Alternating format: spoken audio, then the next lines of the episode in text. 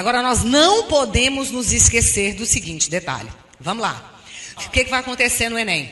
Muita gente boa, muita gente boa, que traz um repertório muito rico, vai passar por um problema grave. Que é o problema do quê?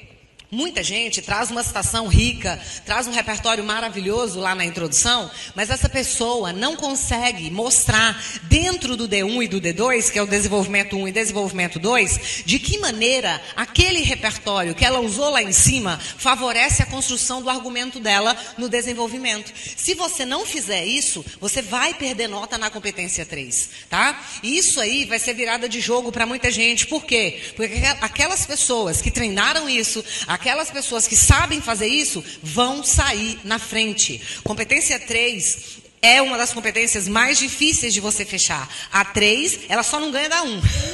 ela só não ganha da 1, né? A 1 é um negócio assim sensacional, não é? Fantástico.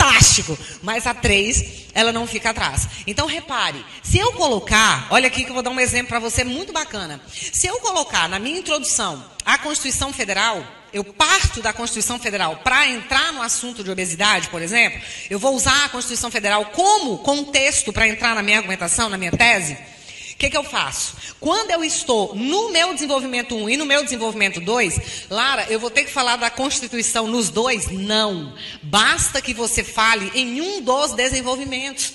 Às vezes uma locução adjetiva que você vai criar, tá? Às vezes uma palavra que você vai usar. Às vezes uma substituição sinônima ou semelhante já vão, já vão fazer realmente aquela coerência com o que você colocou lá em cima. Então, por exemplo, você citou Constituição Federal lá em cima, né? E aí você fala que é um direito social, a saúde, né? A questão da alimentação e tudo. Aí você entra dizendo, entretanto, entra com uma contradição, mostra a realidade do Brasil, que está diferente do que foi prometido na Constituição, né? Do que é assegurado na Constituição, e vem, entra com seus argumentos e termina a sua introdução. Quando você está fazendo seu desenvolvimento, você está fazendo seu desenvolvimento, você começa lá, né? Primeira coisa que você colocou, primeiro argumento que você colocou lá, a falta de engajamento da sociedade em relação à adoção de hábitos de vida saudáveis, né?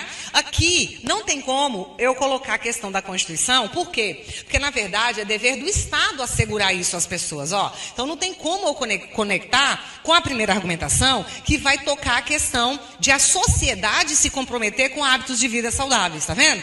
Mas no, na segunda linha argumentativa que eu te dei, eu passei para você a questão da escassez de políticas públicas no combate à obesidade e às suas consequências, não foi? Então, quando você entrar aí nessa discussão, é a hora de você virar e falar que essa questão é uma questão pertinente, é uma discussão válida, ela precisa ser feita, até porque assegurar a saúde às pessoas é um direito constitucional previsto na Carta Magna Brasileira. Tá vendo? Então, quando você coloca isso no seu desenvolvimento, tendo colocado na introdução esse artigo da Constituição, o corretor vai entender que a discussão que você fez na introdução, ela foi feita para que o seu argumento tivesse sentido na hora que você desenvolve lá no seu D1 ou no seu D2.